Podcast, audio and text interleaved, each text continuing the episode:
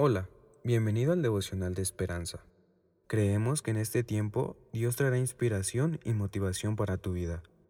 Así que prepárate para recibir una palabra de parte de Dios. 13 de diciembre. El título del devocional, Una espera que vale la pena. Está basado en el libro de Isaías capítulo 30, versículo 15 al 19. El Señor esperará para tener piedad de vosotros Bienaventurados los que confían en Él. Versículo 18. El autor nos dice, atrapado en un trabajo estresante con demasiadas horas y un jefe poco razonable, Jaime soñaba con dejarlo. Sin embargo, tenía una hipoteca, una esposa y un hijo pequeño que cuidar. Su esposa le recordó, esperemos y veamos qué nos dará Dios.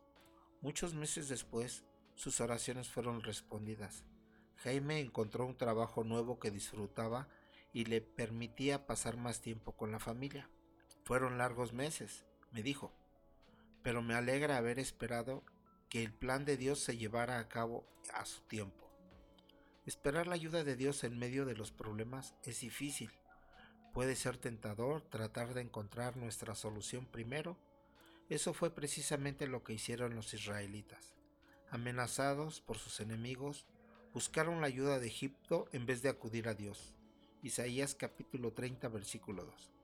Pero el Señor les dijo que si se arrepentían y ponían su confianza en Él, hallarían fuerza y salvación. Versículo 15. Es más, añadió, el Señor espera para tener piedad de vosotros. Versículo 18. Esperar en Dios exige fe y paciencia, pero cuando vemos su respuesta al final, entendemos que valió la pena. Bienaventurados todos los que confían en Él. Versículo 18. Y lo más maravilloso, Dios está esperando que acudamos a Él. Oremos.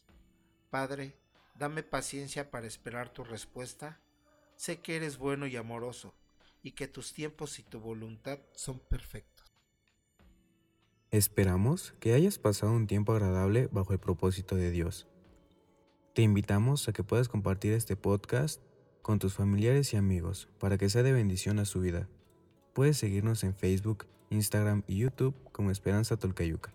Hasta mañana.